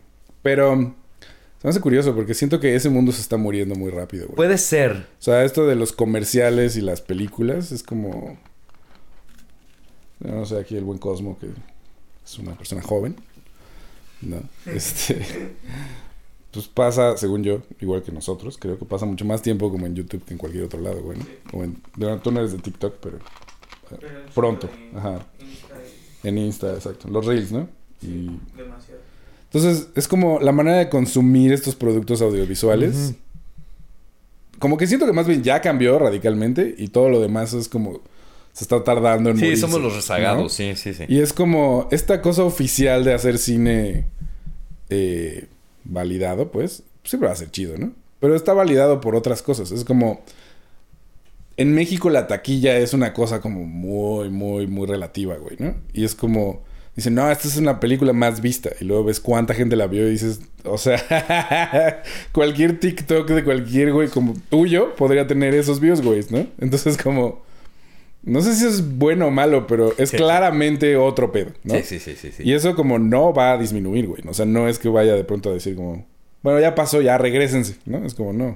Sí, no, claro. Pues, lo- o sea, mismo Hollywood, pues ya solo produce películas gigantescas y todo lo demás es streaming, ¿no? O sea, como, salvo los pequeños nombres que se van ganando, ¿no? Está como eh, prestigio, como para que Pero, se eh, estrenen en el cine. El hacer películas gigantescas para el cine es un poco la, o sea, para las salas, es un poco la historia del cine gringo. En realidad, cuando, cuando llega el- el- la tele, pues eh, fue cuando se creó el, el, cinema, el CinemaScope. Porque Sí. tenías más área, ¿no? Y entonces se hacían producciones que visualmente eran gigantescas para que no te quedaras en tu casa viendo tu pantallita. Y cuando llegó la tele a color, entonces el cine dio otro brinco para poder jalar a, las, a la gente a las salas. Este, yo la verdad es que no extraño, o sea, procuro hacerlo una vez por semana, Mm. pero no extraño la experiencia de ver películas en el cine porque en mi casa tengo una gran experiencia de cine, tengo un sonido muy decente, tengo una pinche pantalla de 70 pulgadas, entonces no la veo en mi, en mi tele, no la veo en mi celular, lo veo en Sí. 70 pulgadas, sí, o sea, es, es como del tamaño de esa pared, más o menos. No tengo tele. Sí.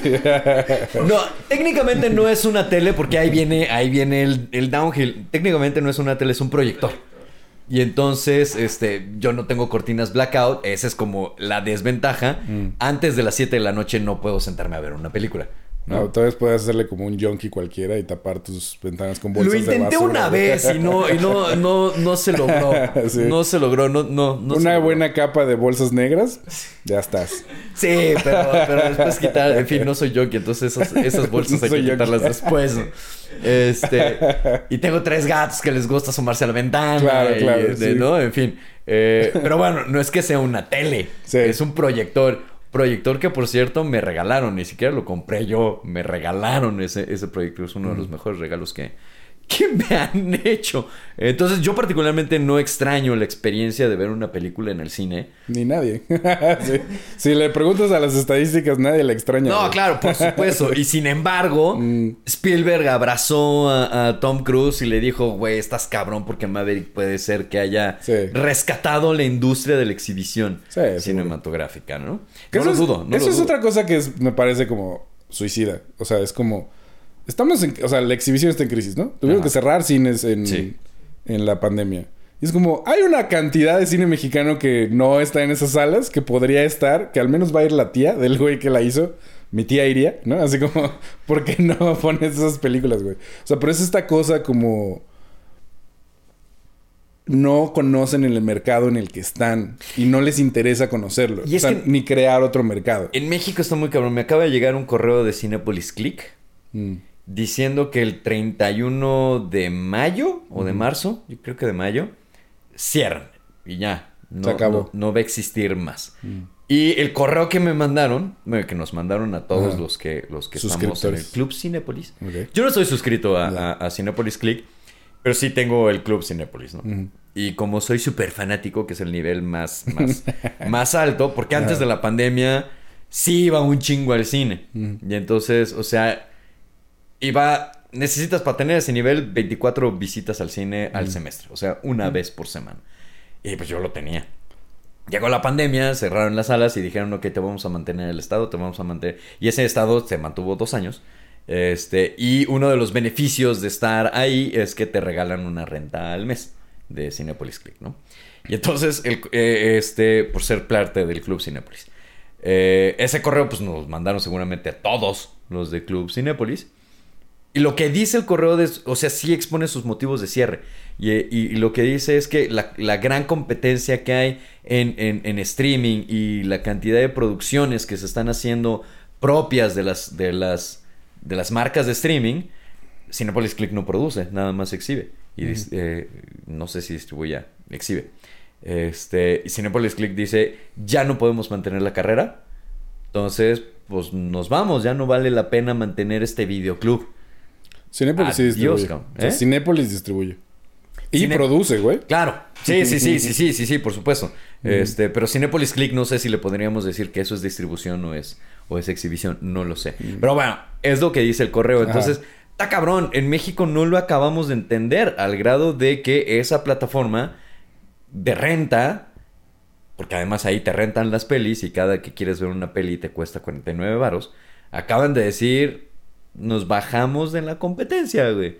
Sí creo que tiene, hay un pedo de no estar entendiendo cómo funciona, porque este, Filmin Latino tiene las dos versiones, ¿no? Te puedes suscribir, pero también puedes rentar la, la, la, película. Y pues Filmin, hasta donde yo sé, no tiene intenciones de desaparecer. Pero es del Estado, ¿no? Sí, claro, ajá. No puede desaparecer, pues. O sea, podría, pero es, Podría. es del IMCINE. Pues sí, AIMCine, como muchas cosas, podría decir esto ya no existe. Pues lo Como iban a decir y luego dijeron, no, no, no, no se preocupe. O sea, cuando llegó Novaro, Eh, lo lo, mismo dijeron dijo- con los fideicomisos Sí. y los mandaron al carajo y, no- y afectaron al CUEC de manera muy importante. ¿no? eh, ok. No, o sea, Sí. A mí sí me hubiera encantado, pese a la calidad que pudo haber tenido en la peli, porque la yo he visto muy pocas óperas primas del CUEC, del CUEC, que sí digo, güey, esta es una peli bien bonita. No es porque trabajé en ella, pero el Maracame Mm. eh, me parece una peli muy bonita, aunque el rodaje fue una pesadilla. La película, la película fue muy bonita, güey. Mm. O sea, ves la peli y dices, güey, no mames, toda la pinche pesadilla que fue filmarla se me acaba de olvidar, porque neta quedó muy bien. Claro, está chido. Pero, pues, este, si te vas más para atrás, salvo un mundo raro, hijo, tú ves las óperas primas del ¿No CUEC. te gusta el mago? Ah, bueno, el mago sí, pero Días de Fango, digo, este, Flor de Fango. Días de fango. No, ¿cómo se llama? Todos los días son tuyos, Flor de Fango. Híjole, güey, híjole, cabrón. Días de fango. No, este, sí, ahí mezclé las dos. las dos pelis. Este. Bueno, ok, pero a mí me hubiera encantado que sí quedar en, en- en ópera prima y después la ves y dices, no, qué cagada hice. Pero puto, hubiera sido la neta. Pero independientemente de que te gusten, no estén malas o buenas. o- Eso es que eso al final no importa, sino el asunto es que no hay donde verlas. O sea, hay muchas películas Va. mexicanas que se han gastado, se han ganado premios, ¿no? Importantes. Importantísimos. Ajá, sí. Y no las puedes ver en ningún lado, ¿no? ¿No? O sea, la misma... Nudo Mixteco es un caso. Yo no he visto Nudo Mixteco. Está en Netflix, ¿no? No. Ahí estuvo un rato. No. Sí. En México nunca. En en México la única vez que estuvo. Porque la vio...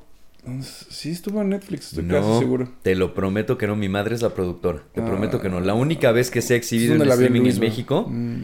Ah, la debería a ver este, al cine. Estuvo en la cineteca. ¿no? Estuvo en el cine y eh, un canal nuevo que se llama Tu Cine MX Mm. la programó un día. Órale.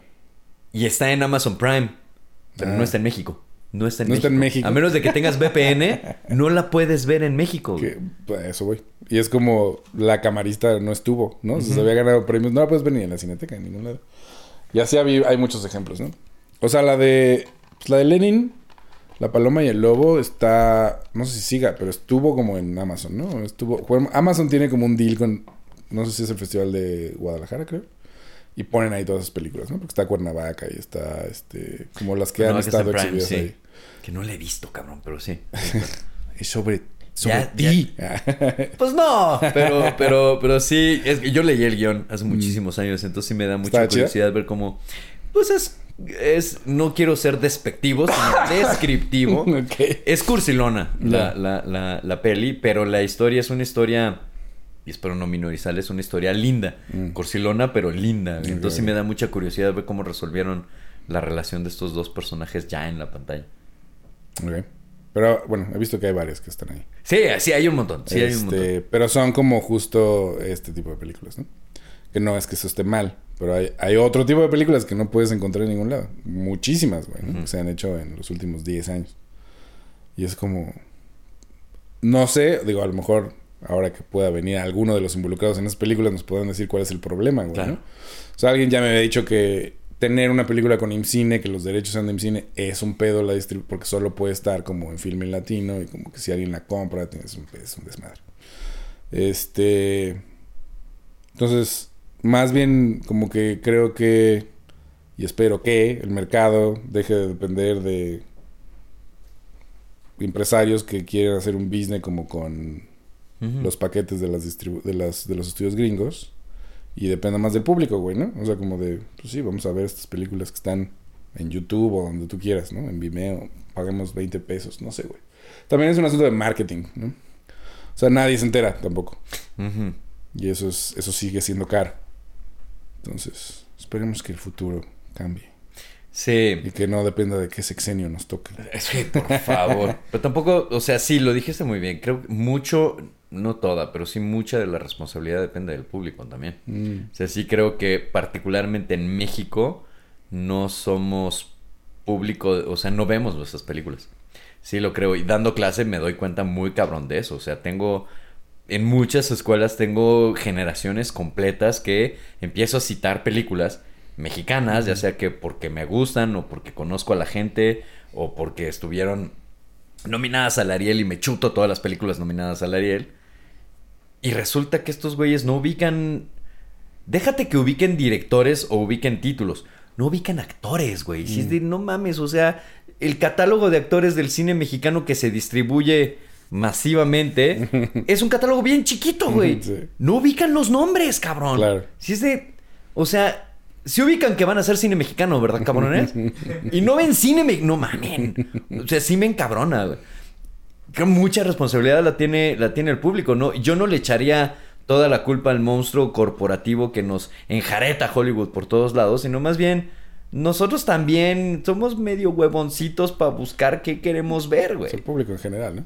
O sea, le- va a tener lo que está ahí, ¿no? Si volteas y aprendes tu tele y ahí está, lo vas a ver. O sea, por eso Netflix puede producir cosas como de hueva, pero se ven. Claro. Porque están ahí. Y es como, bueno, pues ya vi estas tres cosas de hueva, me quedan estas dos. Ok, ¿no? así como, y dices, ah, pues no está tan mal. Y luego en un mes se te olvidó exacto de qué viste. Sí. Es eso, pues, ¿no? Y ya, o sea, tomar la responsabilidad. Porque no te la ponen fácil tampoco. o sea, es no. como, hay una función en la cineteca a las Sí. 2 de la tarde en martes, güey, ¿no? Como, Sí, sí, sí. Tu cine MX es un gran intento por abrir ventanas para esas pelis, pero no es un canal de streaming, es un canal de televisión. Y entonces, Mm. si no viste. O sea, Nudo Mixteco es mi gran coraje, porque esa sí Mm. la quiero ver. Si no viste Nudo Mixteco, que además la programaron. No me acuerdo si el 25 o 26 de diciembre en la noche. Si no La viste ahí, güey. Eso, es- eso es hasta como Se- un se te insulto, fue, güey. cabrón. O Esto- sea- eso fue... Eso suena así a mala leche. Ponle el día en el que a todo el mundo le va a valer verga. Hicieron un ciclo de la distribuidora que es Mandarina. Ajá. Y este, y pues ahí la programaron. Y entonces las películas de Mandarina se programaban los viernes en la noche. Viernes, sábado. ¿Se llama Mandarina la así. Mandarina se llama la distribuidora. Mm. Este, y pues ahí cayó año bisiesto. Y yo sí era de, ok, ese día sí estamos en casa. No tenemos cena, no tenemos comida. Ese día. Pregúntame si me acordé de prender el pinche internet para. Porque no tengo tele, no tengo el aparato tele, lo tenía que ver por streaming. Mm. Pregúntame si me metí así a tu canal MX a ver la película. Me acordé dos días después que ya había pasado, Pues sí, güey. ¿no? O sea, sí es, Sí. sí es un pedo. güey. Sí, Sí. es un pedo. Se te fue, güey. Se te fue. Es lo chido de, de YouTube, ¿no? Puedes programar cosas. Sí, exacto, ¿no? Y si estuviera en streaming, déjate en YouTube, en Netflix, está bien. El, watch de, el watchlist de mi Netflix es gigantesco y nunca lo voy a ver completo, pero por lo menos lo tienes ahí, güey. Pero es un poco como esta cosa de no querer renunciar a los modelos de distribución antiguos, ¿no? O sea, como es de... No puede estar en YouTube porque el- los derechos tanto, y es como... Pues, güey, hagan adendos, ¿no? O sea, tienen abogados, es un chingo, güey. Como cuál es el pedo. Porque al final... eh, La va a haber tanta gente ahí que te va a terminar conveniendo de todas maneras, güey, Sí. ¿no? Y la puede ver quien sea en cualquier lugar del mundo al mismo tiempo, que esa es otra, ¿no? O sea, una queja que tienen muchos actores y actrices con las que he trabajado me dicen como, güey, mi familia no puede ver las películas en las que estoy porque en Filming Latino se ven aquí, pero no se pueden ver en Canadá. Claro, eh, pues, sí. Que ni siquiera es como que digas, no, es que mi familia viene a, a Abu Dhabi y es un pedo. No, no, no. Están en el mismo continente. Sí, sí, sí, sí, sí. Sí, pero, pero, y yo no sé qué tan caro sea, pero existen alternativas como este eh, eh, el Vimeo de paga, que no me acuerdo cómo Sí, se sí. llama. que- es como un cineclub, ¿no? algo así. Y descubrí, dando clases, que hay una plataforma, por poner un ejemplo nada más, una plataforma que solo pone, o sea, es streaming y solo pone películas dirigidas por mujeres. Mm. Pero lo que es bien interesante de esa plataforma es que no te cobran las pelis. O Mm. sea, tú puedes ver todo su catálogo gratis. Lo que te tienes que chutar es un comercial antes de la película. Mm, los comerciales. Güey, si no voy a pagar para ver la película que se me dé la gana y de todas Claro. maneras la tele tiene comerciales, chingame ese minuto de comercial. Minuto y medio, güey. Dos minutos. Va, güey. Sí. Después de esos dos minutos, ¿me vas a dejar ver la película de dos horas completa y sin interrupciones? Sí. Play el comercial, güey. Chingue su madre, Así cabrón. es Tubi también, ¿no? Eh, no sé, nunca me he metido a, Sí. nunca me he metido a Tubi. Este, y, y hay otras plataformas como eh, eh, Eastern Docs. No, Eastern Films, que son puras películas de Europa del Este. Mm, Nice. La suscripción anual cuesta mil varos, güey, al año, cabrón. O sea, sí creo que sí hay muchas opciones. No opciones de plataformas, sino opciones de no te lo doy gratis, pero te lo doy de manera que lo puedas ver sin desfalcarte el bolsillo. Mm. ¿Sabes? Al mismo movie está bastante accesible. Movie es una belleza, güey. Además, este, digo, ya no existe el movie para estudiantes, pero cuando hace muchos años, si, si, si eras, si tenías una cuenta oficial de una escuela de cine, pues te regalaban cuatro años de suscripción, cabrón. Oye, Eso ya lo quitaron, pero si lo, si lo agarraste en esa época, no mames, cuatro años de movie gratis. Sí, sí, sí. Creo que cuesta 100 baros, ¿no? 120. Algo así. Como, bueno, por mes cuesta 30, 40 varos, una cosa así. Ah, sí. Espero no estar mintiendo. Según yo costaba como 100 baros, pero puede ser. Pero puede o sea, hay muchos modelos que se pueden aplicar como para que podamos ver nuestras películas. Exacto. El asunto es como que es tan difícil hacer películas en México que pues todas le pertenecen cachitos a mucha gente, ¿no? Claro. También esa es la otra. No, pues tengo este productor y tengo el IMCINE y tengo esta distribuidora y esta casa de postproducción y es como... Claro, pero es de, güey, quieres ver mínimamente tres pesos de regreso, no vas a recuperar, pero quieres ver dinero de regreso, güey, la peli se tiene que ver, cabrón. Claro. Si no, ¿cómo le haces? Sí, es un camino largo, ¿no? Ujú. Esa es la otra. Muy bien. Muchas gracias por venir, querido Ryu.